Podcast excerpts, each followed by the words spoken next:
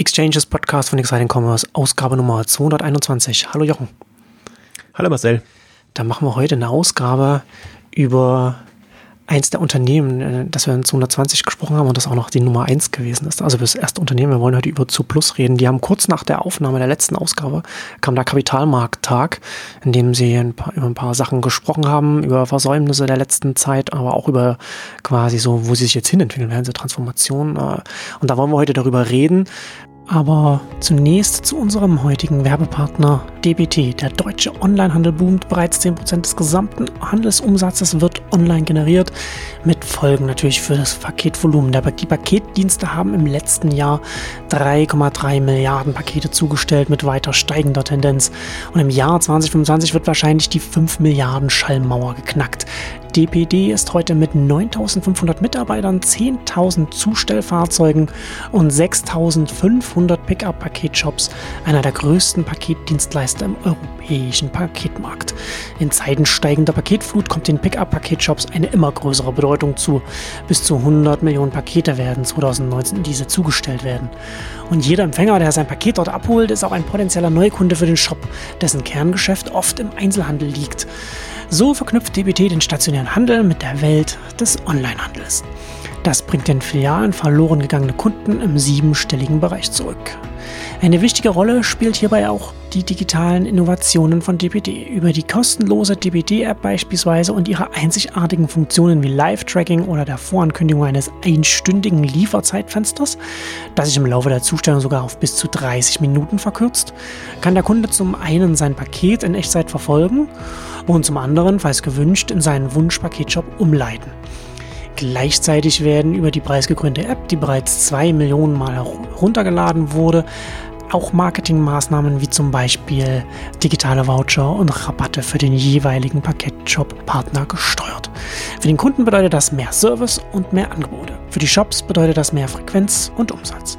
Welche Vorteile das Konzept der Pickup-Paketshops im Einzelnen hat und auch zum Booster für ihr Business werden kann, dazu erzähle ich Ihnen später mehr. Zooplus ist ein Unternehmen, das du auch lange, schon lange verfolgst und äh, auch ein etablierter, alteingesessener Online-Händler. Und ich glaube, da kommen wir dann auch noch dazu. Ich finde es ganz interessant, dass man an den, an ein paar Sachen, die jetzt so zu, Plus vorgestellt hat, beziehungsweise was sie äh, machen wollen, man auch sehen kann, was es einen an Optionen auch für einen Online-Händler gibt, der schon lange im Geschäft ist und damit auch in dem, in dem Marktumfeld, in der Branche, in der er unterwegs ist, auch schon ein Standing aufgebaut hat, eine Reputation aufgebaut hat. Da kommen wir dann, dann noch dazu. Also zusätzlich natürlich zu, was sich einem dann bietet an, wenn man einen gewissen, gewissen Umsatzlevel erreicht hat und so weiter, hat es auch nochmal so das das Alter an sich und den Ruf, den man sich aufbaut, das hat auch nochmal, glaube ich, nochmal schöne Effekte, die man, die, die, die einem auch erstmal bewusst werden müssen. Na, also vielleicht kurz noch so, vielleicht noch so ein paar Zahlen. Du hast ja äh, das auch auf Exciting Commerce auch geschrieben.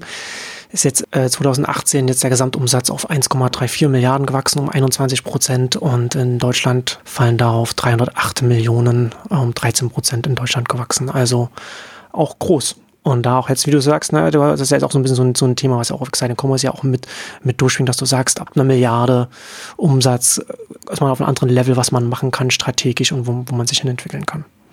Im Grunde gilt das für jedes Level. Ab 10 Millionen äh, agiert man anders als bis dahin, ab 100 ja. Millionen agiert man anders als bis dahin und ab einer Milliarde. Und das sieht man jetzt ja erst, das wird jetzt erst so deutlich, helfen auch die Rezepte nicht mehr weiter, die einen bis dahin gebracht haben. Und im Prinzip, äh, Plus ist ja schon äh, wegweisend, was, was so jetzt die Dynamik angeht und auch irgendwann, als sie sich entschlossen haben, wirklich Gas zu geben, zu internationalisieren und, und einfach diese Umsatzmilliarde von, damals waren sie vielleicht bei 100, 150, 200 Millionen, wirklich mit Hochdruck anzugeben, ähm, ist es ähm, schon ein, ein eindrucksvoller Weg gewesen. Aber man sieht halt auch, dass sie ähm, im Prinzip auf einer Schiene gefahren sind, die die jetzt, äh, wie soll ich sagen, jetzt wird sie nachteilig. Ähm, also sie haben halt ihr Geschäft sehr optimiert, sind im Prinzip operativ sehr stark, haben sich aber gleichzeitig jetzt Logistik extrem weit, logistikseitig extrem weiterentwickelt von zwei Distributionszentren zu jetzt 14 wirklich im, im europäischen Raum, also sind dann mit auch zunehmend näher an ihre jeweiligen Kunden gerutscht, was natürlich auch Vorteile hat ähm, in, in, in der Wahrnehmung, ähm, sind aber im Kern doch sehr klassisch noch unterwegs. Also, also in allem, auf jeder Ebene. Als, als Händler im Einkauf, Verkaufsmodus, aber jetzt auch online sehr Google getrieben. Und ähm, das ist so ein bisschen das, was ihnen jetzt Schwierigkeiten macht, weil sie jetzt wieder Neukunden brauchen, also oder mehr Neukunden brauchen als vorher, mhm. weil sie eigentlich im Grunde äh, profitieren sehr, sehr stark von den Stammkunden, können das auch alles gut berechnen, wissen, wie viel ihnen in der jeweiligen Kohorte dann von Jahr zu Jahr wegbricht und wir aber trotzdem sozusagen die, die Bestellungen bei denen, die bleiben, steigen, können das alles sehr stabil kohortenseitig dann auch extrapolieren und, und, und, und rausrechnen. Deswegen haben sie jetzt auch, letztes Jahr lief nicht so gut, weil sie nicht so die Neukunden gewinnen konnten, ähm, wissen sie einfach schon, wie das in den nächsten fünf Jahren laufen wird und haben einfach jetzt für hm. das kommende Jahr schon mal nicht 20 Prozent Wachstum ausgegeben, sondern 15 Prozent. Ähm, damit ist auch das Ziel, jetzt die zwei Milliarden schon 2020 zu erreichen, ein Jahr nach hinten gerutscht. Das sind alles so Effekte, die es aber andererseits, ich finde es auch durchaus, ich finde das dann auch wieder gut, weil es, weil es so schön nachvollziehbar und berechenbar ist. Und für ja. mich ist, ist zum Beispiel so bloß nicht so ein Fall, wo man das Gefühl hat, äh, irgendwie das ist unkontrolliertes mal so, mal so und äh, je nachdem, wie es wird und dann fällt sozusagen alles auseinander, sondern das, das ist schon sehr kontrolliert und berechenbar. Aber natürlich, wenn so ein Negativeffekt jetzt eintritt, und da haben sie, das geben sie auch dazu, also der Kapitalmarkttag war sehr stark auch auf die Versäumnisse, aus meiner Sicht fast zu viel, äh, wo man sich da äh, wie soll ich sagen, im Grunde schlechter gemacht hat, als man ist, ähm, weil man eben sagt, zu langer Vogel oder Google unterschätzt, das hat halt früher gut funktioniert, jetzt wollte man wieder Gas geben und jetzt sind einfach die Preise extrem viel höher, also da ist das Potenzial ausgeschöpft. Ähm, dann Facebook und Co quasi unterschätzt oder vernachlässigt, eigentlich komplett ignoriert, muss man sagen. Ja, ja. Alles, was damit oder Instagram oder was kommt, also ganzen emotionalen Momente, die man ja als ja. Tierhändler mit, mit Tieren etc. auch spielen könnte, ignoriert. Und ähm, also insofern hat man da so ein bisschen Nachholbedarf. Der zweite Punkt der Versäumnis, was, was Sie auch sagen, ist, Sie haben im Prinzip nur die, die Online-Interesse hatten, abgeholt über Google, aber nicht auf die fokussiert, die eigentlich aus guten, also vielleicht auch wieder besseren Wissens noch in den Läden gehen, also sprich zu Fressnapf in, in Deutschland gehen, ähm, vielleicht weil sie gar nicht wissen, dass es günstige Online-Versender gibt, die bequem einkaufen. Also das ist so ein zweites Manko und das wollen sie jetzt eben drehen. Das war, glaube ich, schon ein bisschen eine Hauruck-Aktion, so wie für mich das geklungen hat, wobei es absehbar ist, äh, dass sie jetzt dieses Jahr 20-Jähriges feiern und im Prinzip das schon im Grunde zelebrieren können und sich da einfach PR-seitig und Marketing-seitig einfach le leichter tun, ähm, Aufmerksamkeit zu generieren, ähm, als das in einem regulären Jahr war. Ähm, aber das wollen sie einfach jetzt stärker spielen und müssen sie auch stärker spielen, damit sie einfach da in, in der Wahrnehmung nach oben kommen. Und ich glaube, das ist auch tatsächlich noch, das wird immer unterschätzt, aber das ist, das ist der Kampf in Anführungszeichen, ähm, stationär zu, zu online. Der Shift passiert bis zum gewissen Grad von allein, aber an einem gewissen Punkt kann man halt gegen die stationären antreten. Und das haben wir ja bei Media Saturn versus jetzt Galaxus als Neustart etc. Ähm, intensiv besprochen, was da die Potenziale sind. Und also andere sagen immer, oder, oder aus der Branche, aus, aus der Presseseite wird immer Amazon als das große Hindernis, die große Hürde äh, gesehen. Ähm, aber ist es eigentlich nicht. Und da hat auch Zooplus sehr viel Zeit und Energie darauf verwendet, das nochmal klar zu machen, sich da auch zu rechtfertigen, auch zu zeigen, wie ist denn die Amazon-Strategie, die durchaus in dem Bereich drin sind, aber die halt minimales Handelssortiment haben, großes Marktplatzsortiment haben und das macht es für die Kunden nicht wirklich attraktiv und auch für Amazon als Kategorie nicht attraktiv, weil sich das einfach nicht so rechnet, wie sich es rechnen könnte. Also das sind so all die Aspekte, die jetzt positiv wie negativ zum Tragen kommen und aus dem muss zu Plus jetzt quasi was machen. Deswegen finde ich es interessant, über die Transformation mhm. zu sprechen und wo kann das jetzt quasi hingehen mit den Erfahrungen und auch wirklich einem guten funktionierenden Modell. Ich finde nach Zuplus jedes Mal wieder eindrucksvoll. Ich glaube, das ist das, ich habe es ich mal Effizienzmaschine jetzt genannt. Hm. Ähm, also weil sie wirklich, glaube ich, so ziemlich überall alles versucht haben rauszuquetschen, was es rauszuquetschen gibt. Und insofern da bestens aufgestellt sind, weil das ist eher was, wo sie wieder Spielraum gewinnen können. Also sie sind jetzt nicht so in der Not, dass ihnen das alles extrem zu schaffen macht. Sie haben halt ihre Schrauben jetzt so in einer gewisser Weise festgedreht, dass es bisher funktioniert hat. Und sie müssen jetzt einfach eine andere Konfiguration finden, äh, so dass sie da einfach wieder in einem weiter bestehenden, aber anderen Wachstumsmodus einfach die nächsten ähm, Ziele, Phasen etc., wie man es formulieren will, erreichen können. Ja, ich finde ja gerade, wenn man, äh, ich, ich finde, wie du das jetzt so äh, zusammengefasst hast, kann man so schön die Vorteile und die Nachteile sehen, wenn man jetzt als ein Online-Händler für Online-Handelsverhältnis ist man mit 20 Jahren ja schon ein Opa. Da ist man ja, ne, da sieht man schön die Vorteile und die Nachteile. Ich finde ja zum Beispiel auch, dass, dass sie jetzt 20 Jahre schon am Markt sind oder, oder jetzt bald sein werden, finde ich auch äh, eigentlich auch was Schönes, was man auch gerade gegenüber denen kommunizieren kann, die noch bei Fressnapf einkaufen, weil sie ihn so plus noch nicht kennen, dass man sagen kann, ist ja jetzt nicht irgendwie so was Unbekanntes, Neues, sondern man ist halt wirklich hier. Gibt es seit 20 Jahren und probiert uns aus quasi. Ähm, aber ich finde es ist ganz interessant. Das war eine Seite, hast du ja schon gesagt, ne, diese, die robuste Kohortenanalyse und, und das Geschäft so im Griff, dass man relativ gut abschätzen kann, wie sich das, wie sich das entwickeln wird mit den Stammkunden, mit denen, die man, die man schon hat und so weiter. Also das ist halt schon mal, finde ich, ne, dass die, die Erfahrungswerte, die man da über die Jahre hin aufgebaut hat, wenn man gut gemanagt ist, das ist schon mal sehr von Vorteil. Und gleichzeitig aber natürlich für so ein, für, gerade für den Onlinehandel ist es ja so, dass der Onlinehandel noch sehr stark von Paradigmenwechseln immer noch gebeutelt wird, nach wie vor. Ne? Also, und, und, und du beschreibst das ja, hast ja schon sehr schön gesagt. So, ne? also, äh, ein Zooplus ja groß geworden in der Welt, in der man, in der es einfach um Google ging und da, um da voranzukommen und das im Griff zu haben. Und das funktioniert ja heute zum Teil noch, aber wie du schon sagst, ist teurer geworden und es gibt sehr viel mehr andere Wege, die man aber nicht einfach eins zu eins übersetzen kann. Das, was man bei Google macht hat, macht man jetzt einfach bei einem Facebook oder bei einem Instagram oder so weiter. Sondern muss man sich ganz andere Sachen überlegen, wie man, wie man da vorankommen kann. Aber das finde ich schon so, finde ich schon interessant. Und da, ist, da kommen wir ja dann ja auch so in die, in die Transformation dann äh, oder über den Wandel rein, den sich, den sich so ein, so ein älterer, äh, also älter, ist ja immer noch ein junges das ist ja kein altes Unternehmen, aber ne, ist halt immer, ist immer eine, immer eine Frage der Perspektive, ne? Oder der man redet, ist ja noch eine, eine junge Branche. Und da ist halt schon so ein, so ein, so ein Unternehmen, von was ich da Gedanken machen muss. Bevor wir zu, ich, ich würde ja fast, bevor wir zu den, zu den aus meiner Sicht spannenden Dingen kommen, habe hab ich eher so eine, würde ich gerne mit dir äh, über die verschiedenen Marken reden, die sie jetzt, die sie jetzt an den Start haben, weil das, da bin ich zum Beispiel mir nicht so ganz sicher, wie sinnvoll das ist. Also sie haben ja, die, ich finde die Namen ja auch ganz interessant, Petibar für, sag mal, für die diejenigen, die auf den Preis gucken, wo es ein bisschen günstiger sein muss. Ähm, und jetzt haben sie auch noch Medoka. Für diejenigen, die, die nicht so auf den Preis gucken, weil sie vielleicht auch ein Tier haben, das gewisse Allergien hat oder das, wo, wo man eine Krankheit hat, die man noch auskurieren muss oder, oder wie auch immer, wo man halt sich einfach um, um das Tier ein bisschen mehr kümmern muss. Das kommt mir äh, vom Ansatz her schon, schon wieder oder noch wie etwas vor, was, was sehr äh, auf, auf die Google-Website so gemünzt ist weil das ja schon, das sind ja verschiedene Marken für verschiedene Preissegmente. Wie sinnvoll siehst du das? Vor allem vor dem Hintergrund, dass ich, ich zum Beispiel glaube, dass man auch gerade hier im Zu Plus-Segment auch mit, mit, äh, mit der mobilen App sehr viel mehr reisen kann als, als, mit, als mit den Websites zum Beispiel. Und da ist es ja dann schon die Frage, dann macht man dann drei Apps für drei Preissegmente oder würde man das nicht eher, würde man nicht eher schauen, ob man das in einer, in, unter einer Marke zusammen mobil bereitstellt?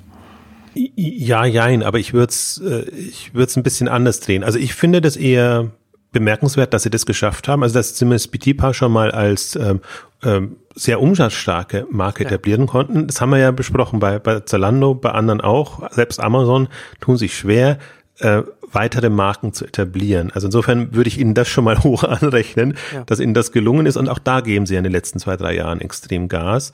Ähm, der Hintergrund ist so ein bisschen, Sie wollen sich Ihre Hauptmarke nicht kaputt machen. Die wollen einfach da ähm, nicht im Preiskampf direkt einsteigen müssen mhm. und wollen so plus in einfach in der Positionierung einfach schon immer so als in jeder Hinsicht vertrauenswürdig sein. Also auch den Herstellern halten, also auch, auch den Herstellern gegenüber. Ähm, und insofern macht das schon Sinn, jetzt eine, eine Marke drunter zu haben. Und das könnte ja zum Beispiel eine suchmaschinengetriebene Marke sein und bleiben. Die ist jetzt auch nicht auf Marke aus, sondern das ist eigentlich so, dass da gibt's halt alle Produkte hm. auf, auf derselben Technologie. Es gibt aber keine also das Anreizsystem ist eher sozusagen Preis von oben reduzieren, als jetzt äh, Rabatte für treue Kunden und diese ganzen Geschichten, die sie bei Zooplus sehr stark ähm, auch fahren. Also ich glaube schon, ähm, und die Marken sind auch, und das fand ich auch das eigentlich Spannende jetzt ähm, aus, aus Zooplus-Sicht, ähm, durchaus kundenorientiert zu verstehen. Dass es halt die unterschiedlichen Bedürfnisse gibt. Es gibt die, die einfach nur also die nichts interessiert, ist da jetzt eine, sind da jetzt Content-Seiten mit dabei oder sonst irgendwas. Ich will mein Lieblingsprodukt günstig kaufen und das ist es. Punkt um. Dann gibt's die, die die eine Affinität hin zu einem Händler entwickeln, die zu Plus dann umfassen kann mit Treueprogrammen, Punkten, Rabatten und so. Aber das ist hm. eher auch aus Treue-Sicht, also auch da ja. kannst du günstig einkaufen, ist aber ein anderer Modus und sehr viel kundenbindender und davon profitieren sie natürlich auch. Und speziell, aber spannend finde ich halt auch dieses, dieses ähm, Segment und äh, wir haben ähm, als wir die letzte Ausgabe gemacht haben oder als wir auch über Chewy.com gesprochen haben in den USA, die wirklich als Premium-Anbieter reingegangen sind und mhm. einfach Tierfreunde, Freundinnen, also äh, bedient haben, also fast fast schon umhegt haben, die einfach eine, eine sehr hohe Affinität haben und die einfach über dieses emotionale Schiene dann äh, ganz andere Dinge machen können, auch einen anderen Kundenservice haben. Und da gibt's ja wirklich die, die Stories, wie da die, die Kommunikation dann eben auch auf Instagram und auf die Social Media ähm, entsprechend läuft. Ähm, und diese Potenziale hast du im Prinzip in so einer hochwertigen Premium-Marke, wo dann wirklich auch die Gesundheit des Tieres und, und alles äh, drumherum ähm, im Vordergrund stehen kann. Also insofern finde ich diesen Ansatz schon, also theoretisch, aber in dem Fall auch praktisch sehr mhm. smart, ähm, weil sie diese, diese, also aus Händlersicht bin ich vielleicht bei dir. Wenn man es rein aus Händlers, Handelssicht betrachtet, ja, da macht man sich eigentlich mehr kaputt, weil drei Marken mit denselben Produkten zu unterschiedlichen Preisen etc. ganz, ganz schwierig. Aber wenn ich jetzt mir vorstelle, dass Zooplus tatsächlich in so eine Richtung geht, gehen könnte, wir bedienen unterschiedliche Zielgruppen mit unterschiedlichen Angeboten. Und es muss nicht immer zu Plus, kann man nicht mal mehr ein Plus hinterhängen, zu Plus Plus etc. sein. Oder, Was die anderen jetzt alle machen, ja. Ja, genau. Ähm, und äh, also deswegen, das finde ich einen, das fand ich jetzt interessant, dass sie da diese, also oben drüber noch was gebaut haben. Aber im Prinzip Wayfair hm. macht das auch so. Wayfair, Wayfair hat auch im, im, im Home and Living Bereich die, die entsprechenden Angebote. Aber wir haben es oft genug besprochen oder glaube ich äh, unserer, unserer Frustration da auch Ausdruck verliehen. Es gelingt den wenigsten und es ist super schwierig und de, deine Argumentation stimmt ja auch. Also wenn du, also in der mobilen Welt lebst, musst du anders agieren, musst du andere Strategien entwickeln, nur glaube ich. Und deswegen finde ich es jetzt interessant zu sehen, dass das ja dann die Anbieter sind, die wirklich auch schon Milliarden Umsätze machen und sich da weiterentwickeln hm. und die einfach dann ja, über die Differenzierung letztendlich wachsen müssen. Also ich finde ich werde folge, verfolge das fasziniert und die BT-Bar-Zahlen zum Beispiel haben sie letztes Jahr zum ersten Mal so veröffentlicht, jetzt wieder ein Update und da ist echt eine schöne Dynamik da drin. Und wenn man sich mal das vor Augen führt, die, die Umsätze sind jetzt schon größer als die Online-Umsätze, die ein Fressnapf äh, hinbekommt. Und insofern ist das auch jetzt langsam in der Region, die gehen halt jetzt auch Richtung 500 Millionen ähm, Umsatz dann hin, dann hat man einen Discounter im Zoobereich, hat so Plus als, ja. als Universalanbieter, wenn man so will, eben. Ja. Also deswegen kann ich ja Bitiba noch mehr verstehen und ich meine, die Zahlen geben ihnen ja auch recht.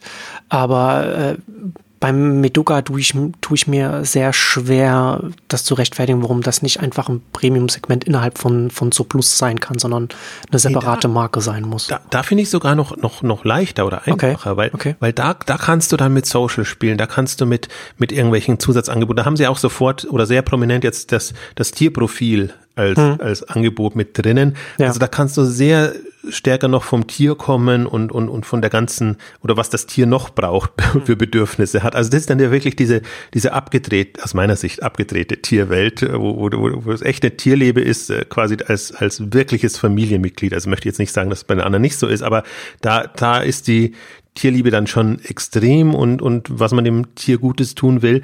Und das kannst du oder willst du wahrscheinlich auch nicht für die, für die Durchschnittskunden so anbieten, sondern das sind ja schon auch dann Investments, die du machst und, und, und Aufwände, äh, die du betreibst. Ähm, die machen dann bei so wirklichen Premium-Kunden, die dann auch entsprechend teure Produkte, höhere Warenkörbe etc. bestellen, ähm, mehr Sinn. Also das finde ich ist natürlich ein Experiment jetzt erstmal. Es ist jetzt quasi jetzt gerade viertes Quartal letztes Jahr, äh, 2018, äh, gestartet. Ähm, also jetzt quasi im Ankündigungsstadium. Ähm, aber das finde ich einen spannenden Move und man hat so, ich habe es, also ich weiß nicht, ob ich mich da täusche, aber ich habe denke, rausklingen hören, auch auf Nachfragen der, der Analysten bei dem Kapitalmarkttag, dass man halt schon neidvoll auf so Angebote wie, wie Chewy.com guckt und hm. sieht, wie die einfach jetzt, die sind halt jetzt sehr viel später gestartet und sind quasi jetzt in der eher mobilen Social-Welt groß geworden und, und welche Hebel die haben und wie die mit einer vergleichsweise geringen Kundenbasis dann doch in hm. Umsatzregionen vordringen. Auch fast nur als regionale Anbieter, weil die haben ja an der Ostküste äh, begonnen, sich darauf hm. konzentriert, weil sie einfach da lagerseitig auch die, äh, die Bestellseiten entsprechend einhalten konnten. Ähm, also das ist, aber ich kann genauso gut deine Einwände ähm, hm. verstehen. Ähm, aber ich finde das eigentlich, also mich finde das immer so, dass das reizt mich immer. Das finde ich spannend, wenn man da mal versucht, einen anderen Weg zu gehen. Ja, naja, so wie du das, so wie du das erklärst, da gibt es auch Sinn. Ne? Und gerade wenn man vielleicht vor dem Hintergrund auch sagt, man hat jetzt mit Metuka dann ein separates Team, das auch andere Kundenansprachen austestet, die man, die man nicht so einfach in, mit Sublus verbinden kann und die dann äh, vielleicht auch schwierig intern zu integrieren sind und so weiter. Ne? Da kann man kann sich ja auch andere Strukturen und so weiter entwickeln. Also von daher kann das schon tatsächlich Sinn, Sinn ergeben. Bin immer noch nicht hundertprozentig überzeugt, aber, äh, ja, ich hast, hast mich aber, schon, aber du hast mich schon sehr viel näher rangebracht, dass das durch, dass das sinnvoll ist, als ich das im ersten Moment gedacht habe. Aber ich, ich, ich fände halt spannend, ich weiß nicht, ob das dann so ist, aber äh, wenn, wenn quasi Medoka zum Beispiel ein Mobile Player wäre in, ja. in dem Bereich, wenn, also pure, sage ich mal. Also das wird jetzt so in der Form nicht sein, aber wenn man sagt, da, da, das ist für uns quasi der, der, der Mobile Test Case, ähm, da, da müssen wir, und das ist ja auch eine Herausforderung, vor, vor der zu Plus steht, ähm, dass, dass die Conversion-Raten etc. alles nicht so klappt und beziehungsweise, dass sie sich zum Teil auch zurückbewegen müssen und sagen, wir, wir müssen unsere,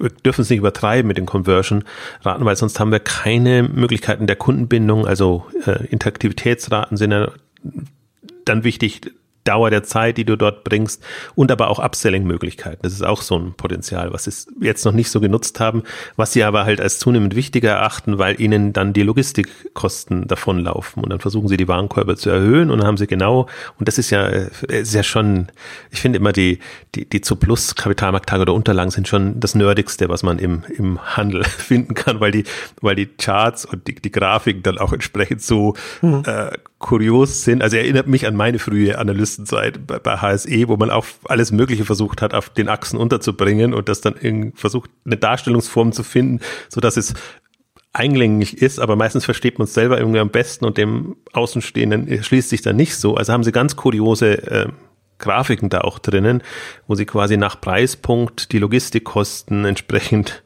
äh, dagegen stellen und dann eben genau wissen, ab welchem Punkt funktioniert das und wo müssen sie hin auch mit, mit den Warenkörben.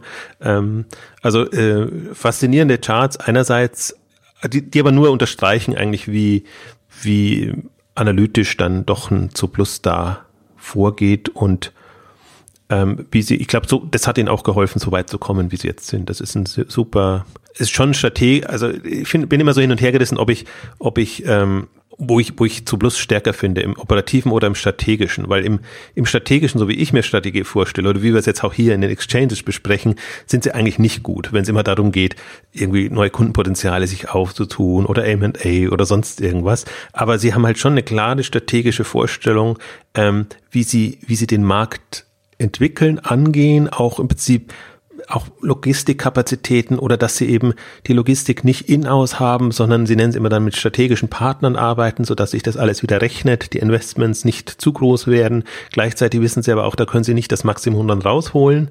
Die müssen ja auch von irgendwas leben oder müssen auch dauerhaft mit an Bord bleiben. Also unter den Gesichtspunkten strategisch sind sie schon wieder extrem gut. Ähm, aber das, glaube die große Schwäche ist tatsächlich jetzt, was, was so die, die, die, die, die Online-Strategie Potenzialentwicklung angeht. Und das klang ja auch an. Also jetzt haben sie eine, also Marktplatz wollen sie nicht oder können sie nicht, weil sie A sehen, wie es bei Amazon eigentlich ähm, schädlich ist, mit hm. je mehr Händler du da oder je unterschiedlich die Quellen sind, wo die Kunden bestellen, umso mehr Versandkosten hast du. Ungut, du kannst den Anspruch nicht einhalten, Lieferzeiten etc. Also klassisch Marktplatz wollen sie nicht. Schließen sie jetzt erstmal aus, wobei ich sagen würde, sie hätten sogar die Chance, weil sie könnten in dem Futterbereich, könnten sie Handel machen, sie können aber ja, Zubehör genau. durchaus. Das war auch meine, meine Gedanke, mein Gedanke, ne, dass man sagt, okay, beim Futter gibt es keinen Sinn, aber das heißt ja nicht, dass man für alle Kategorien, die man verkauft, dann das Marktplatz grundsätzlich ausschließen muss. Also deswegen haben sie jetzt so eine Service-Strategie, Service-Plattform-Strategie ähm, vorgestellt. Das, und die finde ich auch ganz, ganz interessant. Ne? Also auch gerade, wenn man sagt, okay, jetzt im, in dem, in dem Kernhandelsgeschäft, im Handelsgeschäft, da bleibt man klassisch Händler. Aber was kann man, äh, noch anderes in dem Umfeld, in dem man sich bewegt, machen. Und da ergibt das natürlich Sinn. Und da kommen wir genau darauf zurück, was ich am, Anfang meinte, dass man natürlich dann als, wenn jetzt ein Online-Händler ist, seit 20 Jahren im Tierfachhandel unterwegs ist und da sich Kunden aufgebaut hat und da sich auch eine Marke aufgebaut hat, auch einen gewissen Ruf aufgebaut hat. Also wenn man da auch so agiert, dass man jetzt nicht einen schlechten Ruf in der Branche hat, sondern auch einen, einen okayen oder guten Ruf hat, dann hat man so eine, hat man ja auch so einen gewissen, so einen Vertrauensvorsprung, um auch ein, so ein paar Sachen zu machen. Äh, und da musste ich daran denken, äh, bei, bei den, als ich dann bei den Unterlagen gesehen habe, dass dann zum Beispiel die Tierarztsuche sehr gut angenommen wurde, wie sie, wie sie geschrieben haben, was sie, was sie da eingeführt haben. Also dass sie sowohl von, sowohl von den Tierbesitzern als auch von den, von den Veterinären, von den Tierärzten gut angenommen wird. Und das natürlich, ne, also jedes Startup kann jetzt eine Tierarztsuche starten, aber da muss man erstmal äh, die, die Leute dazu bekommen, das zu benutzen und die Tierärzte und so weiter, ne, diese die Seiten zu bekommen. Also ein bisschen so, wie, wie wir ja auch mal bei den Marktplätzen darüber sprechen, ne? dass, dass natürlich ein Marktplatz aufzubauen sehr viel einfacher ist, wenn man schon Online-Händler ist, der schon ein großes Online-Handelsgeschäft hat, weil man schon die Kunden hat. Da kann man dann leicht das dann im nächsten Schritt dann machen, statt wenn man komplett bei Null anfängt. Und so ähnlich ist es auch bei so einem, bei so einem Service-Ansatz, bei so einem Service-Plattform, wenn man dann halt also letzten Endes Plattform, Markt, Marktplatz ist ja letzten Endes eine Handelsplattform. Und deswegen ja, gibt es ja da ähnliche Dynamiken. Und hier ist das ja genau das Gleiche, nur dass es dann eben nicht ist. Wir machen einen Marktplatz für die Produkte, die wir, die wir, die wir verkaufen für den Handel, sondern wir machen jetzt eine Plattform in der, für die Branche, für den Kontext, in dem wir uns bewegen.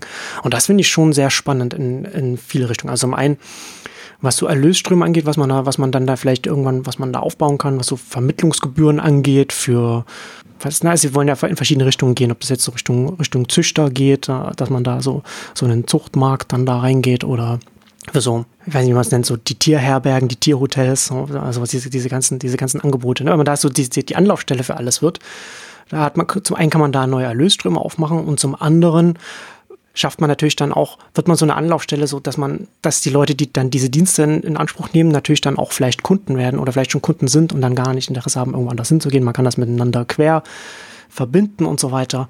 Und da hat man natürlich, ja, wie ich, wie ich schon sagte, ne, das, das ist so eine, das glaube ich, das kann man sich auch, das können sich auch andere Online-Händler angucken, die jetzt 10, 15 und, und, älter sind und sich überlegen können, was für ein Standing haben wir eigentlich, was, wie können wie können wir das nutzen? Ja, ich, ich glaube auch, das wird so, also wenn man vom Kunden her aus denkt oder von den Kundenbedürfnissen, die man, die man abdecken will, dann, dann, dann passiert das so oder kommt das so und ähm, das andere Charmante ist natürlich, dass die Erlösströme dann ein bisschen verteilt sind, dass man sich da andere Erlösströme, also mag, also für, für die für die Tierarzteinbindung, also entweder die Zahlen dafür, um gelistet zu werden und oder man vergibt Siegel oder was weiß ich, was es dann immer alles so gibt oder lässt die Leute abstimmen ähm, und und dann, wenn man das Siegel nutzen will, dann zahlt man entsprechend dafür. Also es gibt ja im Medienbereich durchaus ähm, spannende äh, ja. Modelle. Ähm, also da da sehe ich auf jeden Fall Potenzial. Muss auch dazu sagen, dass Plus macht das schon lange und und sie sie machen schon also präsentieren sich schon immer umfassender als nur einen Händler. Aber ich glaube, das ist immer so eine Frage, mal rutscht es wieder höher in der Wahrnehmung und in dem Bewusstsein, dann muss man wieder Kosten optimieren, dann ist das wieder das, was eher runterfällt. Ähm, und aber ich glaube, mittelfristig, also gerade diese Branche, dieser Bereich, ich glaube auch durchaus Gesamtlebensmittel äh, etc. Also wenn ich zähle mal das, das Tierfutter mit zu Lebensmitteln, weil ich das, ähm, also ist, ist im Prinzip dieselben Mechaniken und dieselben selben Modelle. Ähm, kann, kann, das ein, kann das ein Weg sein oder wird das ein Weg sein, ähm, um einfach in den margenschwachen Kategorien da auch rauszukommen? Und ich finde das auch durchaus interessant. Wir haben ja diese, ähm, inzwischen habe ich einen Begriff dafür, Multi-App-Modelle ähm, im Mobile-Bereich äh, äh, besprochen. Also auch da hat man Perspektiven, ähm, dass man das auch mobil abbilden kann und könnte, wenn man halt dem Kunden oder dem Nutzer signalisiert, du findest das bei mir alles. Hm. Also ich finde das immer, die, die Herausforderung wird ja sein im mobilen Bereich, dass die App nicht überladen wird. Also die Kern-App und die Bestell-App, sage ich jetzt mal, um es um, um's zu unterscheiden, ähm, dass man aber trotzdem Wege finden muss, um einfach zu signalisieren, wir bieten dir noch mehr in unserer mobilen Welt und wir müssen einfach Wege finden, wie wir das entsprechend abbilden.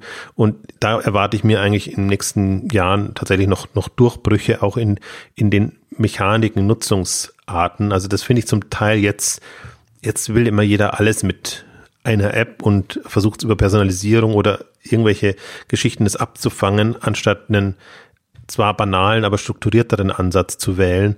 Also das, das ist einerseits so gut es im, im, im klassischen Kontext, also Website-Kontext jetzt wirkt. Wir machen da unsere Zusatzservices, Angebote, Communities, Tierprofile, was es alles gibt. Ähm, so schwierig wird es dann wieder im mobilen Kontext, im, im, im Transfer. Ähm, aber ich glaube, da, also da sehe ich Lichtblicke, sage ich jetzt mal so. Hm. Und ich glaube, da muss sich der Handel auch so ein bisschen, muss seinen eigenen Weg finden. Also, weil, weil es sind ja sehr viele, wir haben es ja in der mobilen Ausgabe besprochen, also äh, sehr viele neue Services, WhatsApp, Instagram etc. haben sich jetzt ja etabliert mit eigenen Mechaniken, Art und Weisen, wie man die nutzt.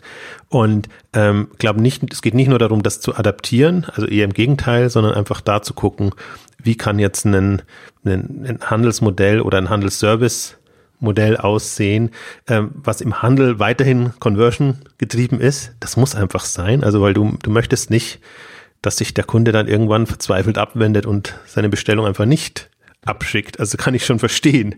Aber du musst gleichzeitig eben auch signalisieren können, wir sind mehr als, als, als der, in Anführungszeichen, dumme Händler, der dir nur die Produkte liefert, ähm, weil damit, also ich glaube, da trennt sich dann irgendwann auch die, die Spreu vom Weizen.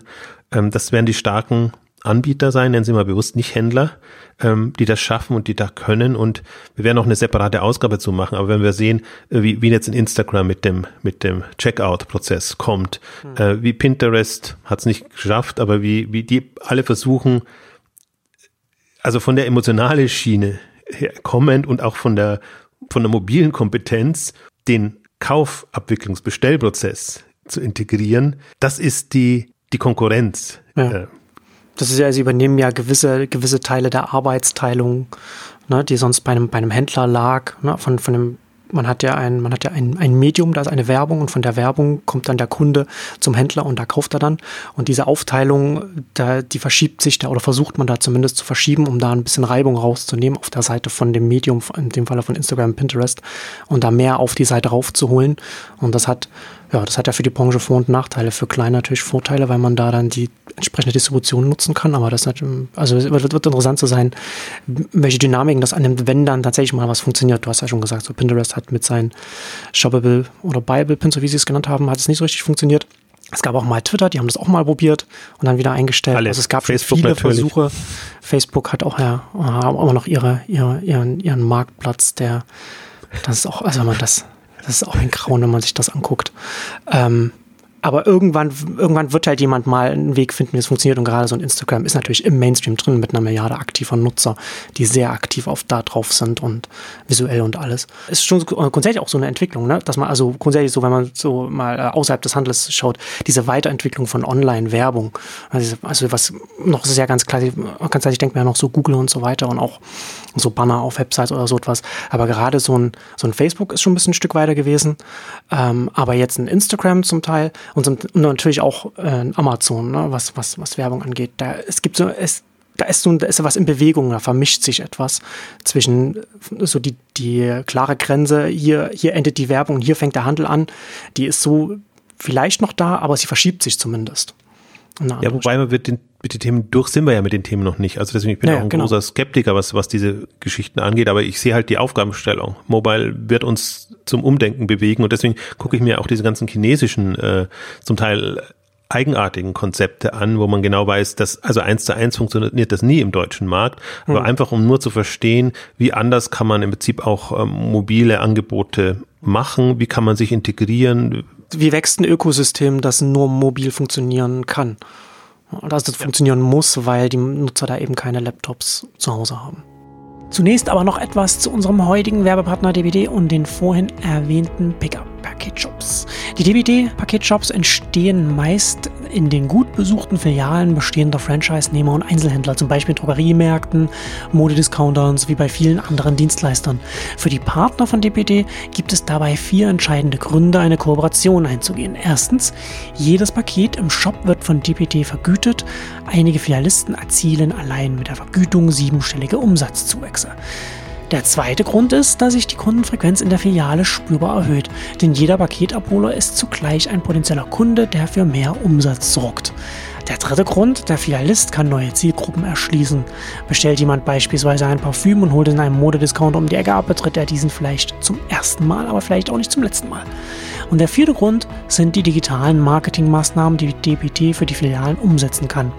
Über die DPD eigenen Touchpoints wie die DPD App können Voucher und Rabattcoupons der Partner eingebunden werden. Leitet der Kunde sein Paket in einen bestimmten Shop eines DPD-Partners, so erhält er einen Voucher des Shops in sein E-Mail-Postfach und kann diesen bei Abholung direkt einlösen.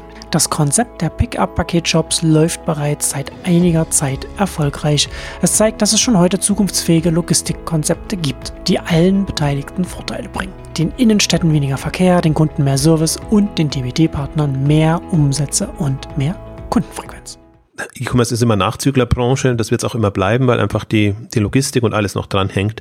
Äh, deswegen, äh, ich glaube auch durchaus, dass wir in fünf oder zehn Jahren dann Mobile Player in, in fast allen Kategorien haben werden, hm. ähm, die durch den anderen einfach das, äh, den Rang streitig machen können ähm, und wo man sich dann verwundert die Augen reibt, wo man dann auch wieder sagt, ja, warum habt ihr den Sprung eigentlich nicht geschafft? Es war doch klar, es war doch absehbar, dass das Mobil Mobile kommt und dass man da irgendwas machen kann. Aber ich glaube, so einfach ist es halt nicht, dass man dass man, also man weiß, dass Mobile kommt, aber man weiß nicht, wie es kommt und, und wie, wie eine App aussieht und ähm, also klassische selbe Herausforderung wie immer, den, nur den Shop auf wieder äh, das andere Medium, also sprich auf Mobile zu übertragen, das ist es halt nicht. Da weiß man jetzt schon oder also leider machen es machen viele den Fehler, aber im Grunde, wenn man eine Lehre gezogen hat aus, aus der, den Erfahrungen bisher, weiß man, dass das nicht der Weg ist, dass die, die da also die sich nur damit so beschäftigen, in, in eine Sackgasse rennen werden und dass währenddessen einfach Anbieter kommen, die, die sehr, also die generisch mobile, mobile getrieben arbeiten können. Und das gilt halt jetzt, also einen Weg zu finden. Und ähm, also ich, und das können natürlich nur die, die groß genug sind. Deswegen glaube ich jetzt, also Zalando haben wir ja auch gesprochen und so und und die im Modebereich äh, passiert ja viel und die sind aber in einer anderen Situation und äh, jetzt hast du hier im Prinzip im, im ähm, erweiterten Food-Bereich, da hast du halt schon Picknick mal als Referenz. Aber Picknick, und das ist auch der Vor- oder Nachteil, ist ein integriertes Modell mit Lieferservice etc. Was jetzt ein Händler wie, wie zu Plus nicht hat. Ähm, also müssen sie wieder anders agieren oder ein anderes Modell finden. Ähm, aber ich finde zum Beispiel durchaus das, das, das zu Plus-Modell sehr faszinierend, um, um ein bisschen den Sprung wieder machen, zu machen, ein bisschen auch in Logistikthemen, was sie sich da jetzt aufgebaut haben und wo sie ja etwas machen, was, was andere sagen, dass das nicht, nicht möglich ist in dem Segment, also ohne Lieferdienst und ohne eigene Last Mile Möglichkeiten etwas aufzubauen, dass sie und das ist mit überschaubaren Warenkörben. Also die sind nicht mehr als 50, 55 Euro äh, im, im, im Schnitt. Ähm, und ähm, das ist wirklich ähm, ex, extremst niedrig mit vielen kleineren Produkten ähm, etc. drin, ähm, dass sich das in gewisser Weise rechnet. Und ich glaube auch, dass es das, das eine, das eine Kompetenz ist, die zu Plus irgendwann weitergeben kann also öffnen kann oder, oder anderen anbieten kann. Ähm, das ist ja für mich jetzt so die, der, der, der andere nächste Schritt, äh, also wo sich zu Plus jetzt doch sehr weit weg tut. Also sie sind, mhm. sie sagen, das ist, wir wollen alles selber in der Hand haben, machen etc. oder profitieren auch genau davon, dass wir das machen. Aber lass jetzt mal noch ein bisschen wachsen und lass die Flächen noch größer wachsen. Ich fand so schön, eine schöne Aussage war jetzt, aber das ist jetzt ein bisschen aus der Not geboren, aber dass sie noch nie Logistik so entspannt dastanden. Also sie haben jetzt tatsächlich Flächen, wo sie, wo ja. sie die Produkte so platzieren können, wie sie sich vorstellen und nicht irgendwas mit reinzwängen müssen oder, oder an Standorten mit bedienen müssen, wo sie es eigentlich nicht wollen. Also da sind sie jetzt mal so ein bisschen, bisschen Luft äh, sehen sie da, wobei die Luft wird sehr schnell wieder kleiner, wenn sie diese Wachstumsdynamik äh, durchhalten. Aber vom Lagerumschlag, von, von der Platzierung, auch im Prinzip von der, von der Platzierung in den, in den Regionen, auch was, was sie jetzt ja machen, was ich auch sehr spannend finde, jetzt in der Logistikoptimierung, dass sie jetzt groß genug sind, um die Produkte eben vom, direkt aus der Fabrik zu bekommen, nicht erst von einem Distributionslager des entsprechenden Herstellers oder von dem Großhändler etc. Mhm. Also das sind nochmal jetzt Potenziale, die sich dann auftun ja. über den Durchsatz. Da muss ein anderer erstmal mitkommen. Also und glaube, das sind alles so so Kompetenzen und und und äh, Felder. Da ist da ist Potenzial drin. Also das muss nicht gleich Okado-mäßig gehen, dass man Ocado ist für mich also Solution Provider, die wirklich eine schlüsselfertige Lösung bauen. Ich glaube, das ist durchaus ein Thema, wenn man dann, sage ich mal, jetzt im, ab 5 Milliarden oder 10 Milliarden ist, also die JDs und so, die, die, die werden damit tendenziell kommen. Aber selbst jetzt im, im vielleicht ist es so ein Plattform-Service-Ansatz. Also ich finde es auch sehr interessant jetzt, oder habe ich mir gedacht jetzt, als ich das von, von Plus gehört habe und verglichen habe mit dem, was Zalando präsentiert hat, ähm, die ja quasi ähm, ihre, also vom Fulfillment nicht weggehen wollen, also schon möglichst alles in einem Lager und dann gemeinsam verpackt verschickt können, aber ähm, auf Kommissionsbasis sollen die, sie sollen nicht mehr, Zalando bestellt nicht mehr beim, beim Hersteller und der, der liefert das, sondern der soll quasi das Zalando-Lager nutzen, dass die Ware da ist, aber Zalando zahlt nur eine Provision dann, wenn das über den Marktplatz oder über mhm. das Partnerprogramm geht. Und solche ähnliche Möglichkeiten hat im Prinzip auch einen, einen Plus, wenn es den Herstellern signalisieren kann, das macht Sinn, das macht es bequemer, das macht euch auch für uns leichter zugänglich oder für die Kunden leichter zugänglich oder im Prinzip auch die Margensituation ist dann eine andere, wenn ihr schon eingelagert vor Ort seid. Ähm, also ich glaube, das sind so, so, so potenziale nächste Schritte, die da kommen, weil ich, das ist so, ich finde, das, das machen auch mit bestimmte Charts bei, bei, bei Plus machen einem das so deutlich, dass man sieht, dass es wirklich einen, dass die Infrastruktur, die eine Infrastruktur die andere Infrastruktur ersetzt. Wenn, wenn quasi so, also da kommt jetzt halt ein Händler, der 14 Lager hat, europaweit, und damit brauchst du bestimmte Distributionskomponenten oder, oder klassische Komponenten nicht mehr, die halt ein stationär, also ein stationärer Händler hat mit seinem ganzen Netz an, ja. an, an Läden. Und, und wenn das mal quasi ein bestimmtes Level erreicht hat, dann kannst du im Grunde, ich würde es nicht zentralisiert nennen, aber es ist sozusagen über einen Anbieter gesteuert, ähm, dann tatsächlich echt wieder neue Modelle dir überlegen und dann ist so eine Infrastruktur auch wirklich hm. extrem viel wert. Also das ist für mich fast so das Eindrucksvollste, was jetzt in den letzten, sind nur fünf Jahre, in den letzten fünf Jahren passiert ist, was Plus da aufgebaut hat. Ja. Und da, das hat sonst ja nur ein Zalando und ein Amazon jetzt europaweit. Ocado hat es ja nur beschränkt auf, auf England, also auch ein bisschen zentraler, aber die klassische E-Commerce-Denke ist ja immer noch ich und mein Zentrallager machen es mir sehr einfach und von da aus ist alles überall erreichbar. Aber da die, die Ungeduld der Leute steigt, äh, sind halt halt zwei oder drei Tage nach Skandinavien oder fünf Tage vielleicht sogar oder nach, nach Süditalien, äh, dann vielleicht nicht mehr so das, äh, das populärste unter den Kunden. Ja, ja, wie hat, wie, hat Jeff Bezos gesagt, das äh, Eternal Discontent. Also, also die ja. Unzufrieden, Unzufriedenheit der Kunden, das kann immer alles besser sein. Ja, aber es ist, das ist ein guter Punkt. Ne? Also das ist ja genau das, was du, wo, wo wir da wieder da hinkommen, so ab einer bestimmten Größe, was dann, was dann möglich wird. Ne? Und gerade wenn du sagst, wenn du dann bei, einem, bei einer Milliarde, bei fünf Milliarden und so weiter dann bist, dann bist du in einer Position, in der du dann einfach in ganz anderen Beziehungen zu den, zu den Herstellern treten kannst, deren, deren Produkte du verkaufst und denen auch Sachen anbieten kannst, die für die dann auch mehr Sinn ergeben, einfach aufgrund der Größe, aufgrund der Masse, die du umsetzt.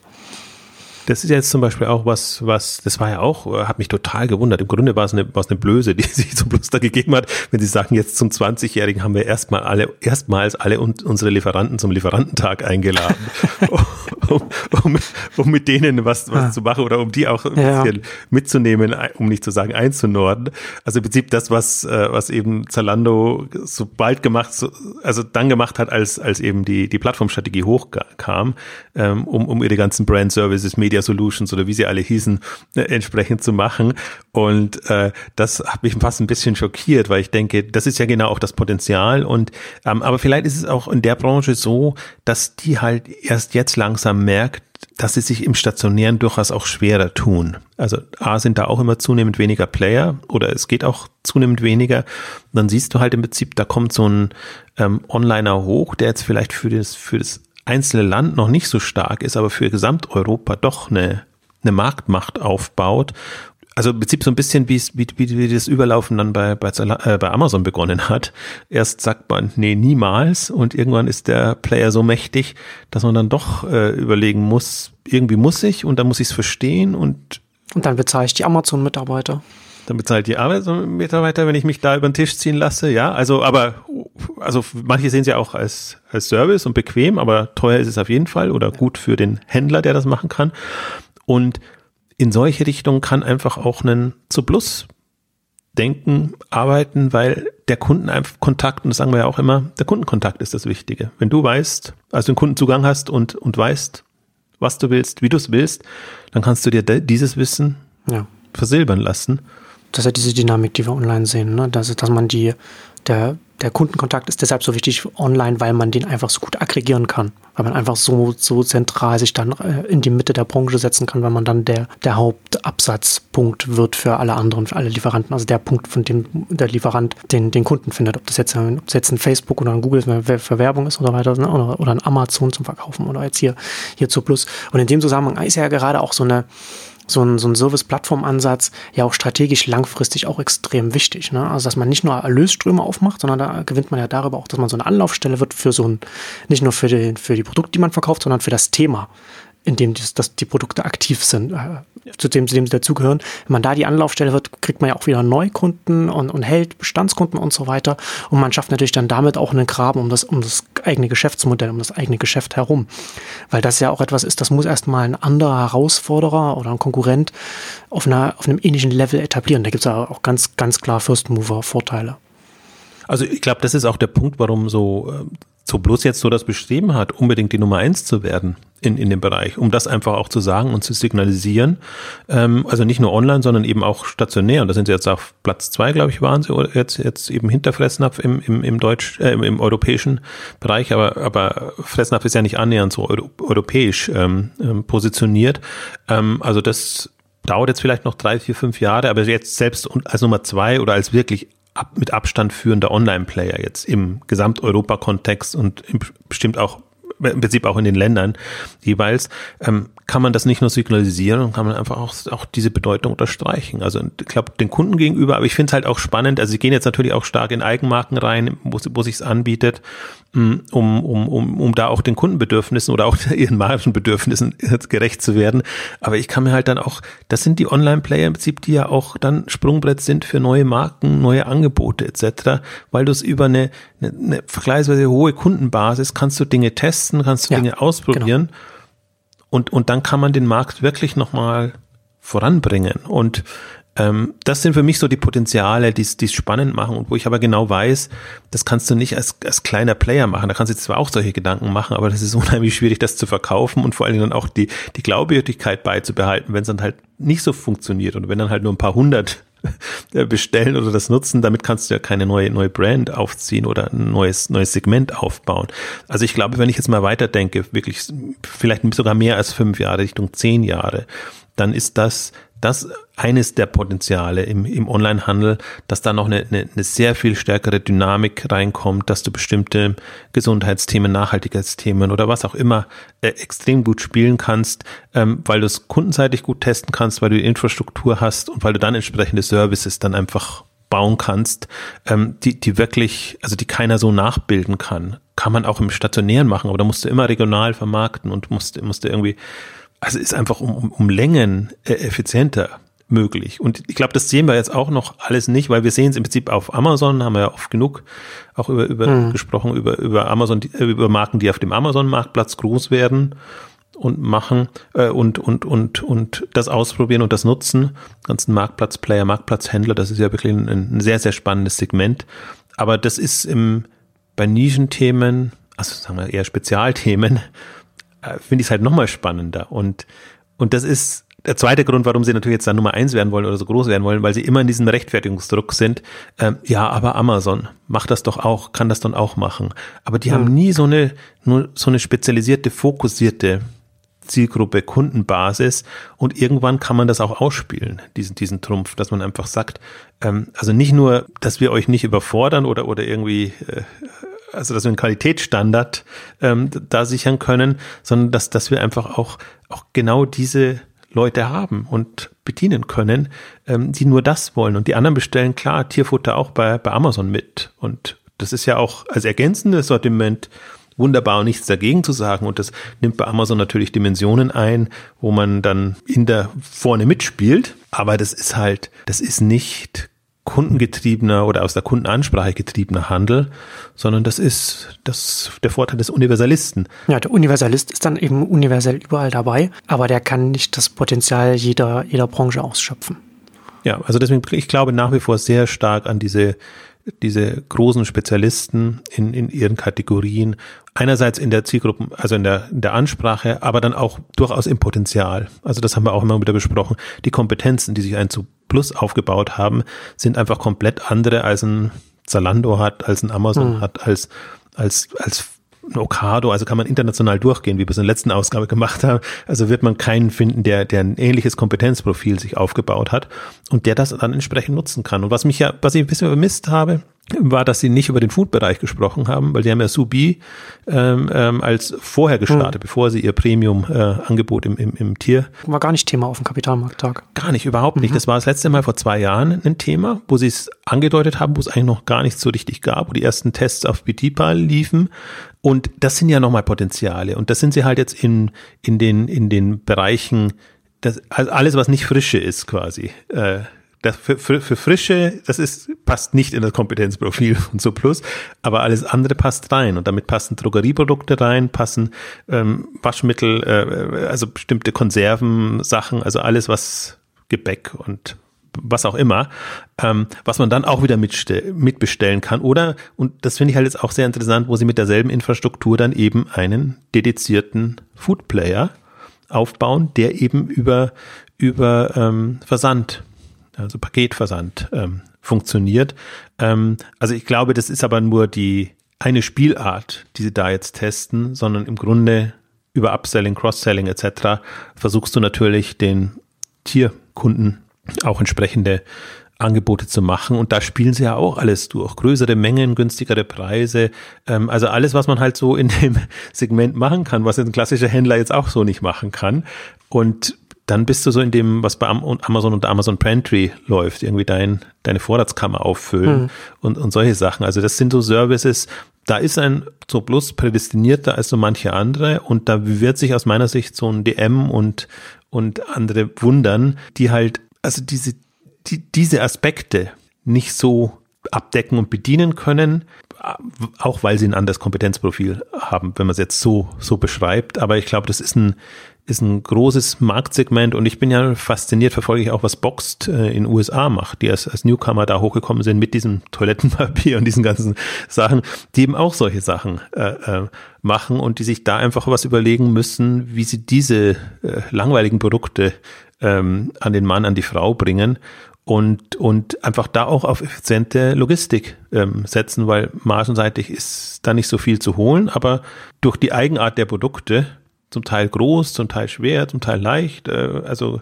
auf jeden Fall sehr eigenartig, ähm, hast du einfach, also wenn du dich darauf spezialisierst, das zu optimieren, hast du bessere Karten als jemand, der dann, also zum Beispiel, das, ich finde, das wird eine, der größten Herausforderungen für, für die frische Händler, also die, die einfach auf, also wo die, wo das, die Erwartungshaltung ist, frische Produkte zu haben und zu bekommen diese ganzen anderen Produkte noch irgendwie mit reinzunehmen. Die, ich glaube, das kann ich durchaus, also kann, kann, ich mir vorstellen, dass es da eine andere Kategorisierung irgendwann mal geben wird. Dass man sagt, okay, frische bestelle ich jetzt meinetwegen bei Picknick, meine Vorratskammer fülle ich mir bei Zubi auf, mhm. unter Umständen. Ähm, also das, das sind aber alles Potenziale, ähm, also da sprechen wir von Potenzial oder, oder wo das hingehen kann, ähm, aber da sprechen wir immer auch ab einer gewissen, ab welcher Größenordnung ist das letztendlich alles möglich. Und was vielleicht noch ein letzten Punkt, was ich bei, bei, bei, oder letztes Feld, äh, was ich bei Zuplus einfach auch spannend finde, ist, dass es der einzige Anbieter ist, der es wirklich geschafft, einen paneuropäischen äh, also paneuropäisch äh, zu arbeiten. Alle tun sich unheimlich schwer, wenn sie nach Frankreich müssen, nach England müssen, irgendwo hin müssen. Also ähm, witzigerweise die kleinen Länder funktionieren immer besser oder meistens die Länder funktionieren am besten, wo Amazon nicht vertreten ist. Hm. Ähm, und wenn man sieht jetzt, wie es ein Zooplus gelungen ist, sind jetzt relativ stark in Italien äh, groß zu werden, wie sie jetzt Polen ja im Sturm quasi erobert haben, liegt auch daran, dass sie da ihr, ihr Hauptlager oder eines ihrer Hauptläger jetzt nochmal gebaut haben. Aber da sind sie jetzt auf Platz drei vom, vom, vom Umsatz in Gesamteuropa. Und Polen ist ja jetzt nicht der Vorreiter im Onlinehandel, Ähm, aber sie argumentieren so, dass sie sagen, sie haben eben da das übersprungen. Also Polen hat halt im, oder im Polen konnten sich die Tierhändler der Tierfachhandel in der Größenordnung nicht so schnell durchsetzen. Deswegen konnte man jetzt mit einem, mit einem Online-Angebot ähm, voranpreschen und da das, das Marktpotenzial ähm, heben. Ähm, also das sind so, das sind dann so eindrucksvolle Geschichten.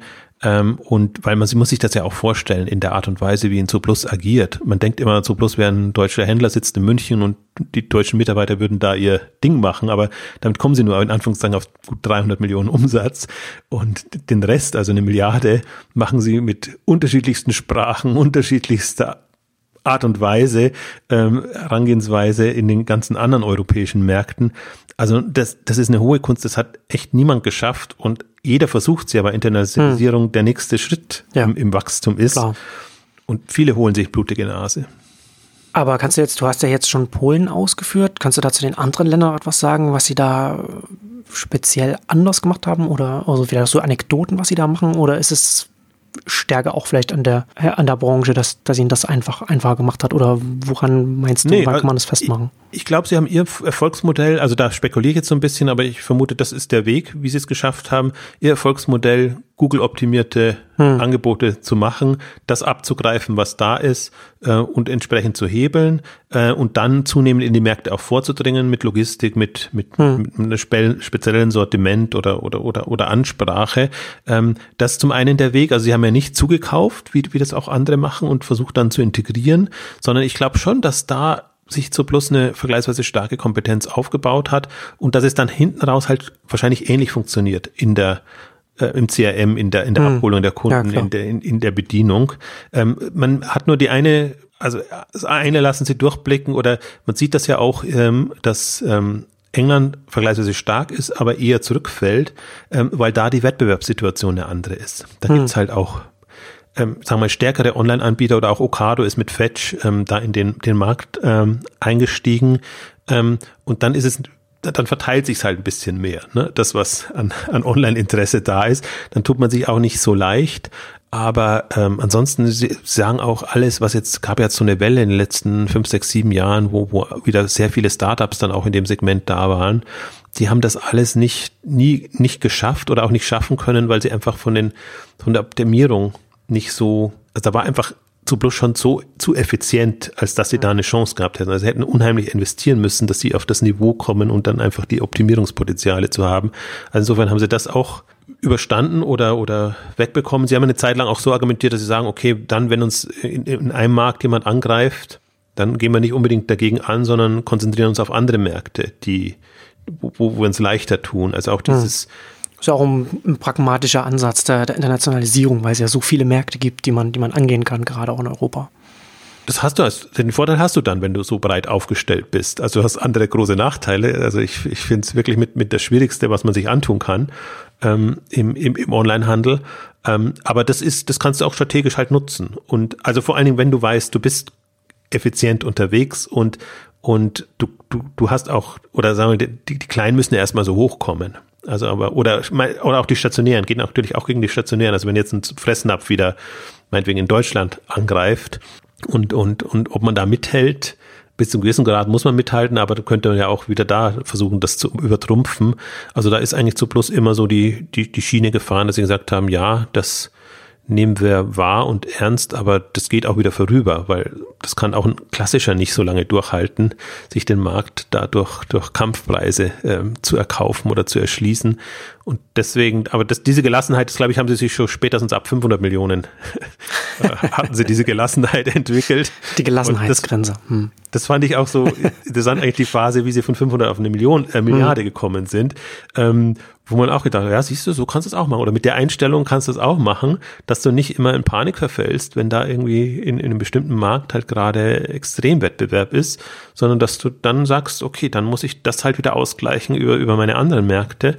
Und das haben sie gut gespielt. Also deswegen, ich kann bei, bei Plus auch, also ich steck nicht drin. Kann sein, dass sie das unter der Haube schon was im Argen sind. Also sie haben was, was, was IT und Technik und so sind sie jetzt gerade mal nicht die, die Vorreiter, sage ich jetzt mal, aber also sie haben bestimmt auch Schwächen, aber ich, ich finde, so Plus hat super viele Stärken und, und in dem unglamourösen Bereichen äh, es ist extrem eindrucksvoll, was sie gemacht haben, wie sie es gemacht haben und, und, und was sie auch dadurch gelernt haben. Aber das heißt natürlich auch schon, jetzt müssen sie im Prinzip eine neue Lernphase eintreten und, und, und sich überlegen, wie, wie, wie gehen wir jetzt die, die nächsten fünf Jahre oder zehn Jahre an. Aber ich fand, und das, aber ich fand da nur eben irritierend, dass es so aus, aus einem negativen Kontext her ähm, kommuniziert wurde, weil ähm, man kann es ja auch als im anderen Modus präsentieren und einfach sagen, wir sind in einer neuen Phase, neue Herausforderungen. Man darf ja auch nicht übersehen, die machen, die haben über 200 Millionen Umsatz mehr gemacht im, im letzten Jahr.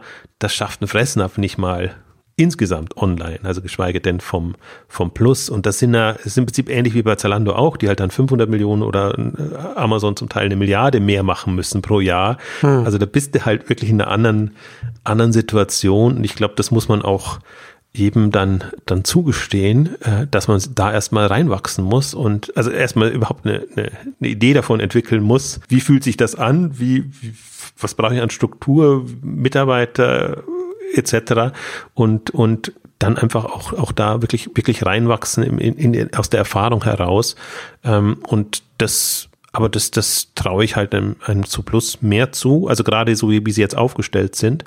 Sie sind im Prinzip jetzt in der, in der Sackgasse, Sackgasse vor allen Dingen drin, dass sie jetzt quasi Rezepte haben, die zwischen 500 Millionen und einer Milliarde gut funktionieren. Und aber sie haben jetzt im Prinzip, wir haben ja fast über alle Punkte oder, oder Weichenstellungen, die sie jetzt vorgenommen haben, oder Hebel, die sie haben, ähm, gesprochen, die sie einfach jetzt angehen und, und die dann eigentlich zu, zu Konzepten und Ansätzen führen müssen, bis, also nicht nur bis zwei Milliarden, weil die, die stehen da jetzt schon relativ nah an, äh, aber dass man dann halt, und das wird irgendwann, das, das, der Tierbedarfsbereich wird irgendwann nicht mehr reichen, hm, dass man halt dann in, in andere Kategorien ähm, geht und ähm, aber man zu Plus kann, also inzwischen bin ich ja, kann ich mir ja fast alles vorstellen. Ursprünglich, also als, als über 100 oder 200 Millionen waren, konnte ich mir nicht vorstellen, dass das mal ein Milliardenunternehmen wird. Also äh, Sven, Kollege bei K5 ist ja, äh, kam ja aus, äh, aus zu Plus, äh, war da, also, also das erstmal gesprochen war nicht mehr bei zu Plus, aber allein als er mir davon erzählt hat, dass sie Richtung 500 Millionen gehen wollen, das war eine Vervierfachung hm. ungefähr von, von dem Umsatz gedacht, ernsthaft, aber das sagst du jetzt nur, weil du noch Aktien hast oder weil du da, also weil du an das Unternehmen glaubst, aber im ersten Moment ist, ist das wirklich unvorstellbar. Und jetzt muss man sich aber eigentlich vorstellen, das geht Richtung drei, vier, fünf Milliarden also man kann es schon immer gut vergleichen mit Okado. Man sieht, was, was Okado gerade treibt und dann sieht man auch, was für Potenziale äh, da dann drin stecken. Ähm, also da muss es aber erst an den Punkt kommen. Das ist natürlich jetzt ein bisschen utopisch. Da, also man könnte jetzt auch nicht vorher sagen, wie sieht ein zu Plus mit vier Milliarden Umsatz zum Beispiel aus. Hm. Das, das, das, das glaube ich, soweit kann man nicht, das kann man nicht prognostizieren. Ähm, aber dass sie dieses Potenzial haben und dass sie, also sowohl kundenseitig, marktseitig als auch jetzt ähm, intern. Und sie haben sich jetzt auch managementseitig nochmal komplett anders aufgestellt. Ich äh, glaube, es sind jetzt mindestens ein oder zwei Leute mehr im Vorstand, ähm, haben da die Kompetenzen anders ähm, angeordnet, haben im IT-Bereich extrem aufgebaut, auch da mit unterschiedlichsten Standorten wieder. Die findet man natürlich nicht alle in München, ähm, was auch ja, wieder dezentrale Herausforderung bietet im, im IT-Bereich. Ähm, also das ist schon so, dass die da reinwachsen und, und, und die Themen auch angehen. Deswegen ist das, also ich bin es weiter faszinierend. Ich, ich verstehe oder ich sehe auch immer, dass, also ich finde, so Plus fällt immer so unten durch. Die sind halt da, wachsen und irgendwie so eine Leidenschaft entwickelt niemand so richtig auch als sie noch bei Burda waren, ne, Tierfutter, Medien, ist irgendwie so, dass mhm unattraktivste Segment. Da ist Mode natürlich immer glamouröser und da kann Zalando mehr Aufmerksamkeit auf sich ziehen.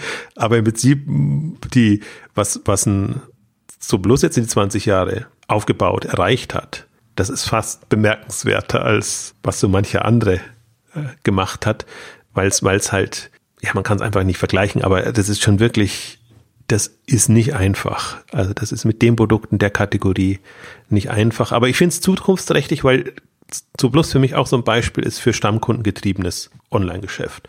Und das ist die Zukunft und das muss, und das haben sie auch umgestellt. Sie haben ja auch begonnen mit Zubehör eher, weil das die margenattraktiveren Bereiche waren, haben aber dann festgestellt, damit bekommen wir nicht genügend Bestellungen oder hm. unsere Kundenbasis veraltet einfach zu schnell, als dass wir ja. damit arbeiten können. Dann auf den Tierfutterbereich, dann klappt's mit den Bestellungen dann müssten die Margen das Problem. Das haben sie jetzt optimiert. Und ich finde es so interessant, dass sie jetzt da offenbar so einen, so einen Minimum erreicht haben. Also, dass sie da einfach jetzt wieder locker lassen können. Sie sagen, jetzt haben wir uns so optimiert, margenseitig. Jetzt sehen wir, dass wir den Kunden durchaus ein bisschen höhere Preise zumuten können. Oder da zum Beispiel jetzt Versandgebühren zum Teil auch, auch einführen oder Teilgebühren einführen, äh, so dass wir damit wieder uns, uns refinanzieren, margenseitig etwas besser dann, dann dastehen. Ähm, also deswegen, ich glaube, da Vielleicht neigt man dann auch dazu, sich da zu überoptimieren und, und dann hat man aber wieder Puffer drin und das ist, das ist auch noch ein, ein Weg, den sie einfach jetzt gehen oder gehen müssen, um im Prinzip die Investments dann auch zu refinanzieren. Das ist ja alles, also ist ja auch ein, zum Beispiel auch eindrucksvoll, mit wie wenig Kapital äh, zu Plus in diese Regionen gekommen ist. Es ist nicht so, dass da Hunderte von Millionen oder gar eine Milliarde reingeflossen sind, sondern die haben das schon sehr, sehr kapitaleffizient gemacht. Also sieht man auch, dass es auch so geht. und dann hat man dann, und da kommt auch die entsprechende Disziplin dann auch mit, die dann zu der operativen Exzellenz dann einfach auch führen muss. Die Geduld den, den Analysten gegenüber, den man immer sagen muss, nee, wir, wir, wir ist doch gut, was wir machen. Und selbst ja. wenn die jetzt nicht wahnsinnig Gewinne dann dadurch äh, erreichen, aber das hat irgendwie doch Hand und Fuß und da, da reden sie sich ja auch schon seit zehn Jahre, glaube ich, sind sie jetzt an der Börse, den Mund fußlich, äh, dass die Botschaft ankommt. Also das sind dann auch immer so die, die, die Themen, die einen dann wahrscheinlich auch zur Verzweiflung treiben, äh, wenn, wenn das nicht so wahrgenommen wird, wie man das eigentlich selber empfindet. Genau. Ja, also ich finde auf jeden Fall spannend, äh, wo sich dazu plus hin entwickeln wird. Ich finde ja nach wie vor, dass man das durchaus als auch Händler aus, an, an, aus anderen Branchen als eine Blaupause sehen kann, wie man so eine, wie man so in, in seiner in seinem Markt vorankommen kann und wie man das mehr so als Thema sieht und nicht nur als, als eine Branche, in der man äh, die Produkte verkauft. Und ja, Thema Tierfutter auf der K5 großes Thema? Nein, dies, diesmal nicht. Die hatten wir ja vor, vor zwei Jahren, hat äh, zur Plus eröffnet, letztes Jahr hat Zalando eröffnet, mhm. diesmal eröffnen äh, Wayfair und Westwing.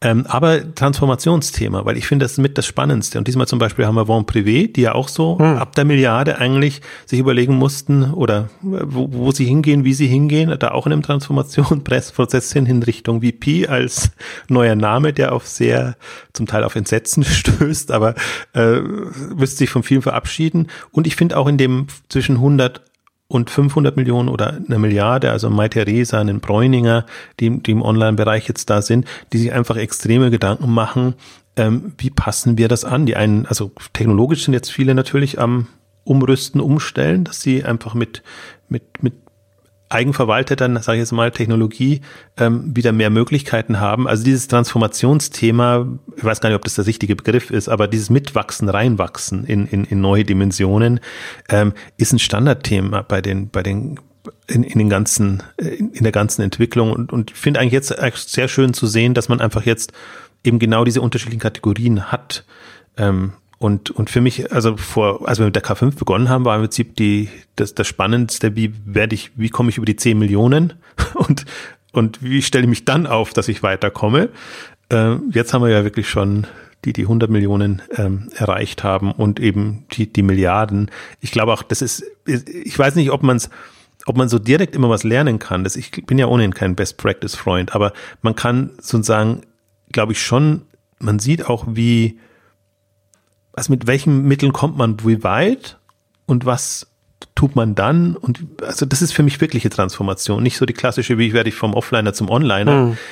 Und vor allen Dingen immer sehr zäh, sondern die, die, all die Onliner transformieren sich ja quasi alle zwei, drei Jahre. Also ich habe das ich, jetzt, jetzt als, als Beirat zum Beispiel bei Connox mitbekommen, wenn jetzt Connox bis 10 Millionen oder Connox jetzt Richtung 100 Millionen unterwegs, das ist einfach ein komplett anderes Unternehmen und äh, die, die sagen es auch immer jetzt so Wachstumsschmerzen in, in dem Bereich. Also das sind dann zum Teil wirklich äh, Dinge und Themen, die dann auftauchen, die du so nicht, die so unterschätzt hast und ähm, wo, wo du, jetzt machst du ja alles zum ersten Mal. Also das ist, das ist nicht, nicht ganz einfach. Und das ist aber schon auch eine so meiner Ambitionen jetzt neben generellen Strategiethemen, dass man das oder Newcomern auf, auf, auf der K5, dass man auch das ähm, abdeckt und einfach da auch zeigt, wie, wie unterschiedliche Wege es ähm, jeweils gibt. Also das zieht sich so als, als Thema durch, aber da wir alle Wachstumstreiber etc. aus, aus den jetzt spannendsten Branchen da haben, ähm, ist das sicherlich ein Aspekt, der ein bisschen auch zur heutigen Ausgabe passt, selbst wenn wir es jetzt nicht am Tierfutter-Bereich festmache. Aber das wäre auch langweilig, jedes Jahr dieselben Themen, Themen zu haben. Also am 4., 5. Juni, ähm, wir sagen es immer wieder gerne, in Berlin. Und äh, wir freuen uns über alle, die dabei sind. Danke an unseren heutigen Werbepartner DBD, einen der größten Paketdienstleister im europäischen Paketmarkt. Genau, und damit würde ich sagen, auf die nächsten 20 Jahre zu Plus. Vielen Dank fürs Zuhören und bis zum nächsten Mal. Tschüss. Tschüss.